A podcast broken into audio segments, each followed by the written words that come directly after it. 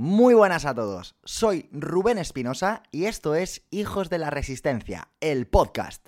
Un programa en el que ahondamos en este tipo de deportes y en el que abrimos las puertas a que deportistas, entrenadores e investigadores nos aporten todo lo que saben para que entrenemos más y mejor.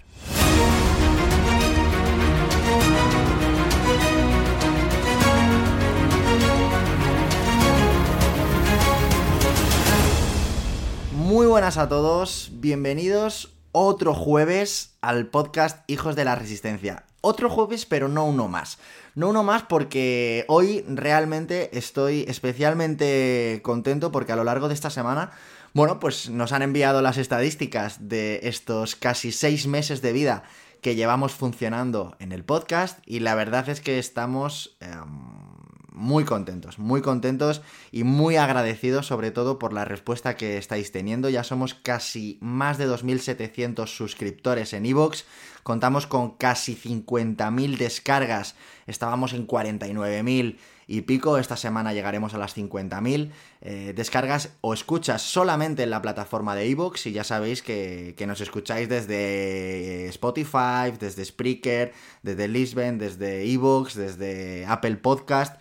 Así que bueno, estés en la plataforma que estés, suscríbete, déjanos tu reseña, déjanos tus comentarios y ya sabéis que esa es la mejor manera en la que nos podéis mostrar vuestro apoyo para que esto siga funcionando y siga creciendo. Esta semana, como os prometí la semana pasada, eh, a todos los que entrasteis en, el grupo de Telegram, que por cierto os voy a dejar el, link en comentarios para los que queráis estar en el, en el canal y poder participar en la elección de, la temática de lo que vamos a hablar cada jueves. Este, esta semana, de nuevo, hemos dejado otra encuesta y esta vez la opción ganadora, la opción con más del 50% de los votos, que esta vez sí que ha sido una victoria contundente, ha sido el siguiente titular. Los tres aliados del entrenador para hacer de tu entrenamiento una obra de arte.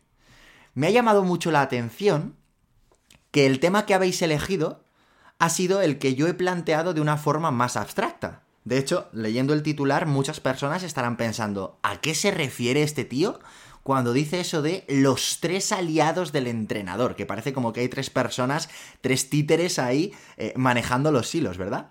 Pues bien, tranquilos porque hoy vais a salir de dudas. Lo primero que quiero dejar claro es que si no eres entrenador, no te preocupes porque este episodio también es para ti. Es más, si nunca has oído hablar de lo que te voy a contar hoy, es muy posible que este episodio suponga un antes y un después en tu forma y en tu manera de entrenar.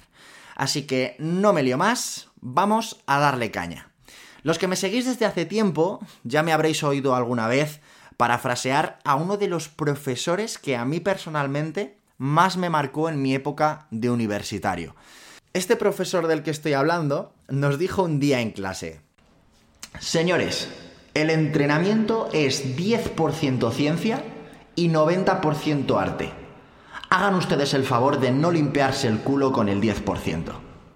Buah, desde aquel día esa frase me ha acompañado siempre que me siento en un ordenador a planificar el entrenamiento de mis deportistas. Y hoy de lo que vamos a hablar es de los que probablemente sean los tres principios más importantes que componen ese 10% de ciencia que un entrenador no debe olvidar nunca. Los principios del entrenamiento, para los que no hayáis oído hablar de ellos, son una serie de conceptos, una serie de máximas, una serie de leyes que se van a cumplir prácticamente siempre y que tenemos que respetar salvo situaciones muy, muy, muy excepcionales. Seas o no seas entrenador, la mayoría de decisiones que tomas respecto a tu entrenamiento responde probablemente a uno o alguno de estos principios. Por ejemplo, todos sabemos que el aumento de dificultad y de intensidad en los entrenamientos tiene que hacerse de forma progresiva, ¿verdad? A nadie que no haya corrido nunca se le ocurrirá empezar a correr el primer día 15 kilómetros y al día siguiente hacer dos vueltas a la manzana. Eso no tendría ningún sentido. Bien, pues esto responde principalmente, por ejemplo, a uno de estos principios, que es el principio de progresión. Y como este, hay muchos más, muchos más. Por ejemplo, el principio de especificidad, el principio de variedad, el principio de individualidad, el de continuidad, hay bastantes. Y en función de la modalidad deportiva de la que estemos hablando, pues los entrenadores y los deportistas nos tendremos que centrar más en unos o más en otros.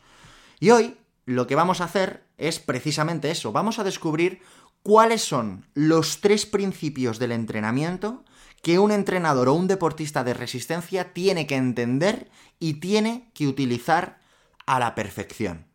Si conseguimos entenderlos bien y si conseguimos utilizarlos a la hora de diseñar nuestro programa, estaremos asegurando una gran parte de ese 10% de ciencia con el que, recordad, no podemos limpiarnos el culo.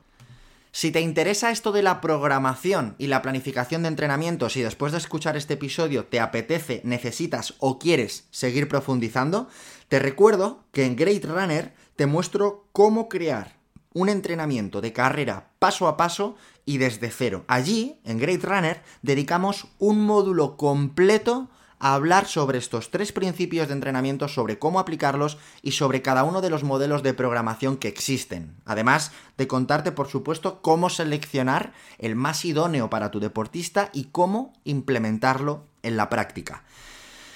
Y ahora sí que sí, vamos a ver cuáles son estos tres principios de los que te estoy hablando. El primero de ellos es el principio del estímulo eficaz.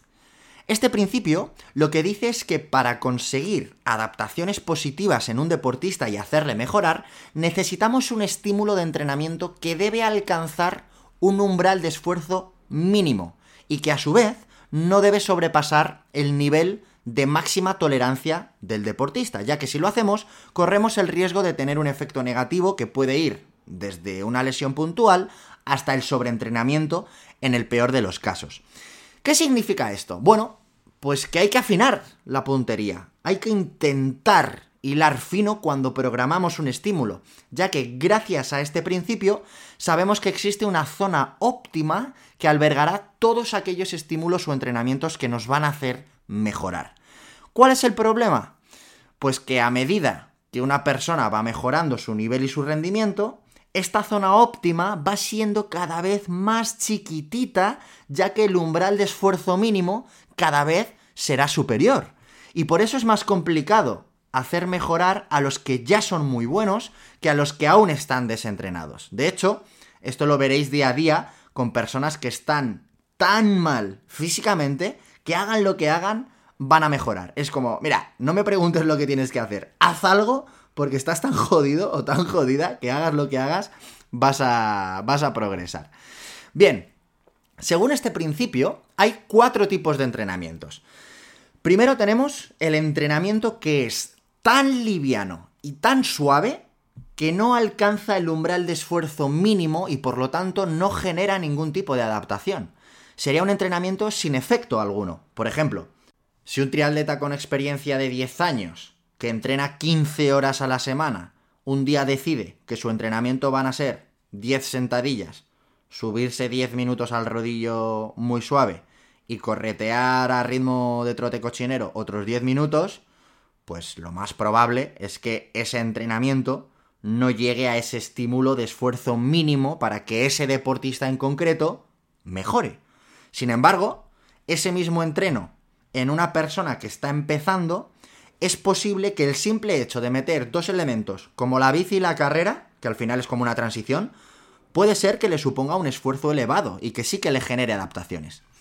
El segundo tipo de entrenamiento, según este principio, es el, el, entrenamiento que alcanza el umbral de esfuerzo mínimo, pero no lo sobrepasa. Es decir, digamos que llega justo a ese umbral pero no supone un esfuerzo más allá para el deportista. ¿Qué conseguimos con este tipo de entrenamientos?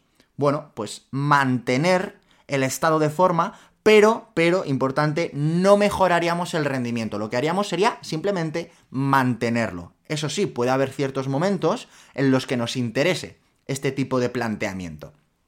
El tercer tipo de entrenamiento que podemos hacer según este principio, bueno, pues el tercer caso sería ese entrenamiento que sí alcanza el umbral de esfuerzo mínimo y que sí lo supera de la forma suficiente como para entrar en esa zona óptima que comentábamos y que es la zona en la que mejoramos nuestro rendimiento. Este tipo de entreno será el que tengamos que hacer en esas semanas o en esos días en los que queramos conseguir adaptaciones concretas. Y por último, estaría ese tipo de entrenamiento que también alcanza el umbral mínimo de esfuerzo y que también alcanza la zona óptima, pero que es tan largo o tan intenso o tan bestia que sobrepasa esta zona óptima y que llega a la zona que llamamos zona de máxima tolerancia y que es, digamos, el punto máximo de esfuerzo que un deportista es capaz de soportar. Este tipo de entrenamientos van a tener un efecto perjudicial, tanto en la salud como en el rendimiento, salvo que lo programemos de forma muy, muy, muy, muy puntual y con deportistas ya entrenados. Se entiende, ¿no? Al final, este principio, el principio del estímulo eficaz, nos está diciendo que no todos los entrenamientos valen para todo el mundo y que un mismo entrenamiento para unas personas puede ser una chorrada, que apenas te produzca adaptaciones, y que para otras puede ser un auténtico suplicio que te reviente literalmente. Por eso es tan importante individualizar. Bien, vamos a por el segundo gran aliado del entrenador, que es el principio de sobrecarga. Este principio va a ir muy unido al anterior. Digamos que el principio de sobrecarga y el principio de estímulo eficaz van a ir de la mano prácticamente siempre. De hecho, incluso a veces puede resultar algo complejo diferenciar el uno del otro, pero ya vais a ver cómo en este sentido vamos a ser bastante claros. El principio de sobrecarga lo que nos dice es lo siguiente. A medida que vamos entrenando y vamos mejorando, los entrenamientos deben sobrepasar constantemente ese umbral mínimo de esfuerzo que comentábamos antes a través de estímulos cada vez más intensos. De ahí el concepto de sobrecargar constantemente el sistema. Si no vamos metiéndole al cuerpo cada vez más dificultad en los entrenamientos, pues llegará un punto en el que dejaremos de mejorar. Dicho de otra forma, el principio de sobrecarga explica por qué el umbral de esfuerzo mínimo cada vez va siendo superior en un deportista que entrena de forma constante y regular. Si nos centramos en el principio de sobrecarga y en cómo ha de ser el estímulo exacto para generar las adaptaciones que nos interesan, nos van a empezar a surgir dudas. Por ejemplo, ¿cuánto volumen de entrenamiento puedo meter para no pasarme? ¿Y cuál es el mínimo que tengo que hacer para no quedarme corto?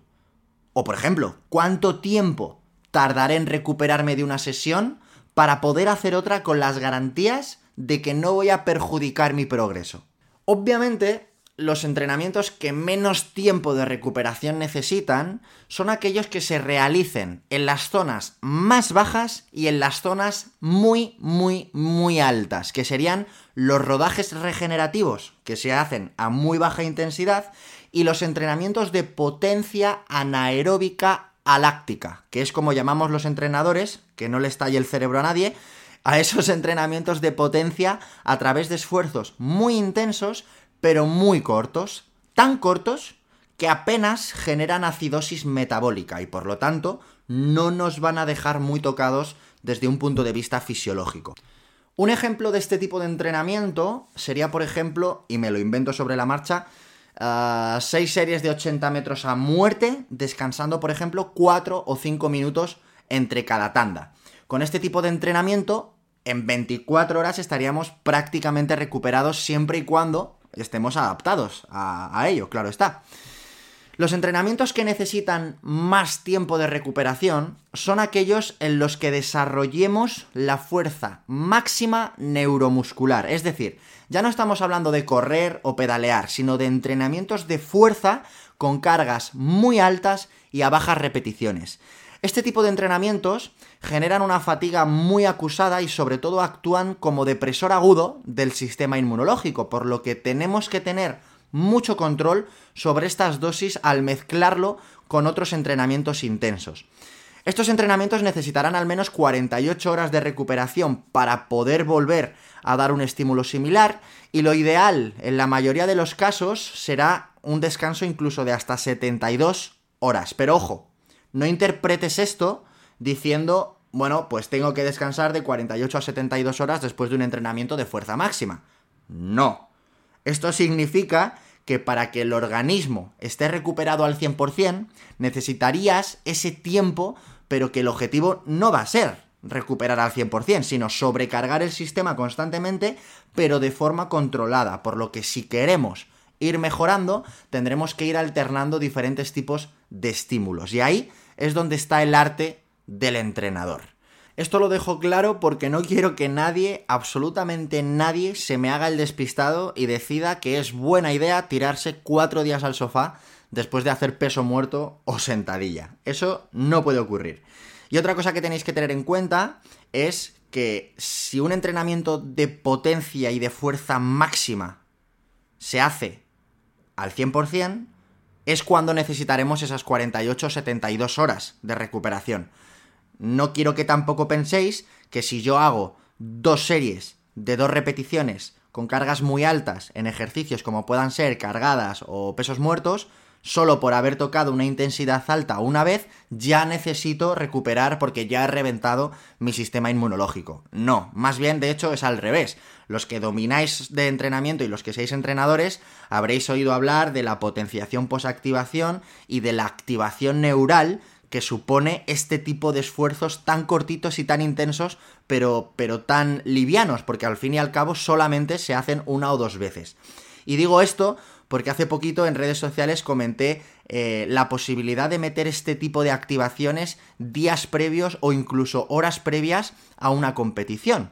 Puede ser algo arriesgado, porque en función del deportista puede ir mejor o puede ir peor, pero insisto en que un estímulo muy intenso y muy corto, como pueda ser una cargada, dos cargadas, un peso muerto, dos pesos muertos, eh, con cargas altas, ejecutados a la máxima velocidad posible y, ya, solamente eso, puede suponer una activación del sistema nervioso muy buena para competir. ¿Cuál es el problema? Pues que si nos pasamos, ahí es cuando entra en juego esto de las 48 o incluso las 72 horas de recuperación.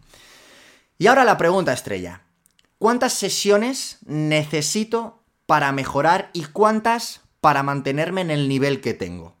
Obviamente va a depender mucho de la persona y del nivel de cada uno, pero os voy a dejar algunas perlitas que os pueden ayudar y que se han extraído de una revisión de estudios en las que, por ejemplo, se tuvieron en cuenta el de Helderwood y sus colaboradores en 2007, el de Saylor y colaboradores en 2013, el de Payarés y sus colegas de 2009 y 2010.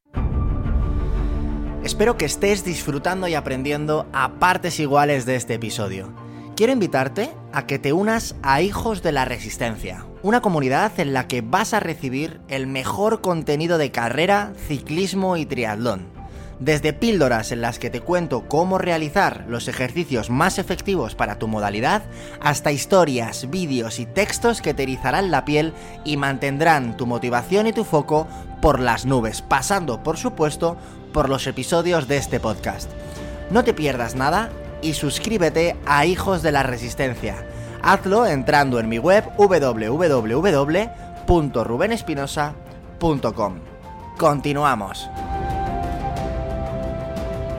Entre todos estos estudios, las conclusiones que se sacan principalmente son las cuatro siguientes. Primera de ellas, para mantener, ojo, eh, digo mantener para mantener las capacidades cardiovasculares vamos a necesitar entre una y dos sesiones semanales en las que se manifiesten esas zonas de entrenamiento. Ahora bien, segundo punto, para mejorar, ojo, repito, mejorar esas manifestaciones, en vez de una o dos, pues tendrá que, tendrá que haber entre 3 y 5 sesiones para la zona R1 y R2 y entre 2 y 3 sesiones para zonas como R3, R3, R4, R5 y R6. Tercer punto, si queremos mantener, repito, aunque sea pesado, mantener tus niveles de fuerza en rangos de hipertrofia, necesitarás una sesión semanal o dos o tres para seguir mejorando. Sin embargo, si no queremos mantener y queremos mejorar, y ahí es cuando entra el cuarto punto, si queremos mejorar los niveles de fuerza máxima neuromuscular, tendremos que hacer dos sesiones semanales o una para mantenernos. En definitiva, en cuanto a las capacidades cardiovasculares, en función de la zona que queramos trabajar, tendremos que hacer un número de sesiones concretas para mantener las, adaptaciones y un número de sesiones concretas para mejorarlas. Y en cuanto a la fuerza, en función de si buscamos hipertrofia o buscamos fuerza máxima, pues lo mismo, tendremos que hacer una serie de unas sesiones semanales concretas para mantener y una, una serie de sesiones semanales concretas para mejorar. Repito para que quede bien claro, estos son unas indicaciones generales que se han extraído de una recopilación de estudios, pero no son unas indicaciones que se puedan aplicar a todo el mundo. Es más, personalmente me parece una información de muchísimo valor, pero siempre y cuando se sepa interpretar. Así que hasta ahora ya conocemos a dos de los tres grandes aliados del entrenador para crear un entreno nivel Dios. El principio del estímulo eficaz y el principio de sobrecarga. ¿Cuál será el tercero? Fijaos, el tercer principio es el de reversibilidad. Este principio es pura magia y lo que nos dice es que todos los efectos y todas las adaptaciones positivas que se nos proporciona a través del entrenamiento, todas ellas se van a ir perdiendo de forma progresiva y pueden llegar a desaparecer si no se aplican nuevos estímulos. Es decir, que si no sigues entrenando, los beneficios irán menguando hasta desaparecer por completo. Estarás diciendo, oh Rubén, acabas de descubrir el mundo. Bueno, a ver, es cierto que esto ya lo sabíamos. Si dejas de entrenar, pierdes lo que habías ganado. Pero lo realmente interesante de este principio es el concepto de efecto residual. El efecto residual viene a ser el tiempo que puede durar una adaptación que ya hemos conseguido y sobre todo el tiempo que se mantiene cuando no realizamos un nuevo estímulo. Es decir, cuánto me duran las adaptaciones que acabo de conseguir en el hipotético caso de que no vuelva a hacer nada. Bien, el efecto residual no es el mismo para todas las adaptaciones ni para todas las manifestaciones físicas. De hecho, depende tanto de la manifestación como de la programación que se va a llevar a posteriori. Este principio es muy importante para un entrenador. Es importante que lo conozcas bien no solo por los periodos de descanso o por las fases de transición en las que tenemos que saber el tiempo que podemos estar sin entrenar una zona o una adaptación concreta para no perderla, sino también para poder hacer una buena programación en una etapa en la que queramos mejorar varias capacidades a la vez. Imagínate que después de 10 meses entrenando una maratón, llega el día de la competición, corres y después, imagínate que no tienes ni idea de cuánto tiempo puedes descansar sin perder lo que has ganado, o lo que es peor, imagínate que no sabes cuándo puedes volver a entrenar habiendo asegurado una buena recuperación. No podemos estar entrenando todas las capacidades todos los días, tenemos que ser capaces de conjugar tanto el tiempo de recuperación de unos estímulos y otros, como el efecto residual de cada uno de ellos. Lo cierto es que existe mucha evidencia científica respecto a la durabilidad de las adaptaciones, pero la mayoría de estudios se han hecho durante procesos de desentrenamiento o de reentrenamiento, por lo que no tiene mucho parecido a lo que ocurre en la realidad. Uno de los grandes investigadores sobre el desentrenamiento ha sido el gran Íñigo Mújica, del que ya os, he hablado alguna vez. Y bueno, pues Íñigo Mújica eh, lo que hace es confirmar que hay diferencias entre el efecto residual del consumo máximo de oxígeno y el efecto residual de otras adaptaciones como la fuerza o la potencia. Fijaos, el consumo máximo de oxígeno puede permanecer intacto hasta 10 días sin entrenar, pero tras los 15 días de parón puede tener una pérdida del 5%. Tras 30 días sin entrenar, lo más probable es que el consumo máximo de oxígeno se haya ido a más de un 10% de pérdidas y a los 40 días ya habrá disminuido prácticamente un 15-17%, un 15 o un 17%. En lo que respecta a la fuerza y a la potencia, en un mes podrás haber tenido pérdidas desde un 7 hasta un 14-15% en el peor de los casos. Pero claro, insisto, esto es muy individual y va a depender del momento en el que se pare. Y ojo, un gran aprendizaje que podemos sacar de todo esto es que, como veis, a ningún deportista le pasará absolutamente nada si por el motivo que sea tiene que parar de entrenar durante 2, 3 cuatro o incluso cinco días de forma puntual. Y esto lo digo Porque en muchísimas ocasiones nos obsesionamos o nos volvemos paranoicos si paramos cuatro días porque estamos de mudanza o porque nos hemos puesto malos o porque me voy de vacaciones, por el motivo que sea. Al final, eh, lo importante es que haya una continuidad, una progresión y una regularidad en el gran cómputo de la temporada, pero que paremos 2, 3, 4 o 5 días, lo más probable es que no perjudique en absoluto y en algunas ocasiones incluso nos puede venir hasta bien. Como resumen a, este, a esto del efecto residual, y gracias a estudios como los de Houston, Miquel Izquierdo, Mújica o Payarés, podemos comentar algunas relaciones generales que se cumplen prácticamente siempre. Podemos asumir que las adaptaciones que dependen de los mecanismos neurales son las que se van a perder antes. Por ejemplo, la velocidad máxima o la capacidad de aceleración. Ambas tienen un, efecto residual de entre 5 y 8 días. Es decir, que si llego a estar una semana o una semana y un día sin entrenar la velocidad máxima o la capacidad de aceleración, voy a empezar a perder adaptaciones en ese sentido. Vamos a la siguiente, las adaptaciones a nivel de hipertrofia muscular y a nivel del sistema buffer o sistema tamponador, que si recordáis el episodio anterior en el que os hablaba del modelo trifásico de McLellan y de Skinner, en el que explicábamos lo que pasaba del reposo hasta el máximo agotamiento, ahí os contaba lo que era el sistema buffer, ¿de acuerdo? Bueno, pues hablando de la hipertrofia muscular y del sistema buffer, que no tienen nada que ver, pero sí que comparten eh, efecto residual, estas dos adaptaciones tienen un efecto de entre 15 y 20 días. Es decir, que podríamos estar hasta un máximo de dos semanas o 20 días sin perder adaptaciones en estas dos manifestaciones distintas. Y digamos que lo que más tarda en desaparecer son las adaptaciones y las ganancias que, tienes, que tienen que ver con la resistencia aeróbica, como por ejemplo el aumento de las enzimas oxidativas, eh, la densidad capilar, la densidad mitocondrial, el metabolismo de las grasas, es decir, todo lo que va dirigido, todo lo que va orientado a la mejora de la base aeróbica, digamos que es más difícil de perder, o al menos tarda un poquito más en perderse. Ahora bien, si eres un animal del entrenamiento y eres de los que queda primero en grupos de edad, o incluso si eres élite, que por cierto, he de decir que me consta y me enorgullece muchísimo que nos escuchan deportistas de élite. Sabedlo que ya está ocurriendo, ¿vale? Lo digo ahí, lo dejo ahí. Bueno, si eres uno de estos, tienes que saber que tu efecto residual es mucho menor que en otras personas menos entrenadas como puedo ser yo, sobre todo por el hecho de que al ser al tener niveles tan altos es mucho más complejo mantenerlos.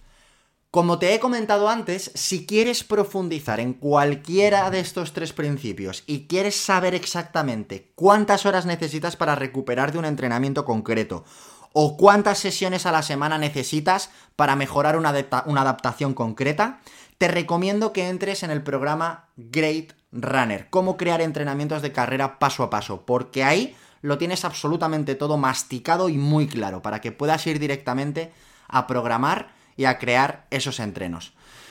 Pues bien amigos, ya conocéis los tres principios que considero clave en esto de los deportes de resistencia. Tres principios que van a ser los tres mejores aliados del entrenador para crear entrenamientos que te hagan mejorar sí o sí. Si los entendemos bien y si los aplicamos, tenemos que hacer muy mal todo lo demás para que el entrenamiento no sea adecuado.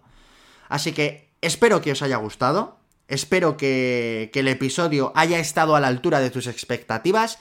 Y si ha sido así, pues como ya sabes, será un placer leerte por los comentarios y te lo agradeceré muchísimo. Si nos escuchas por Apple Podcast, puedes dejar ahí una reseña que a ti te va a llevar menos de 30 segundos y a nosotros nos va a ayudar muchísimo a llevar este podcast a más personas.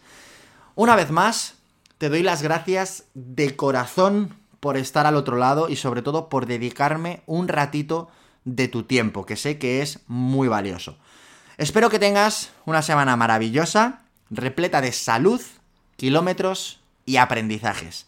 Un fuerte abrazo, hijos de la resistencia.